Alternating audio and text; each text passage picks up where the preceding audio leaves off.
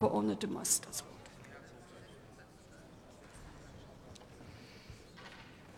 Vielen Dank, Frau Präsidentin.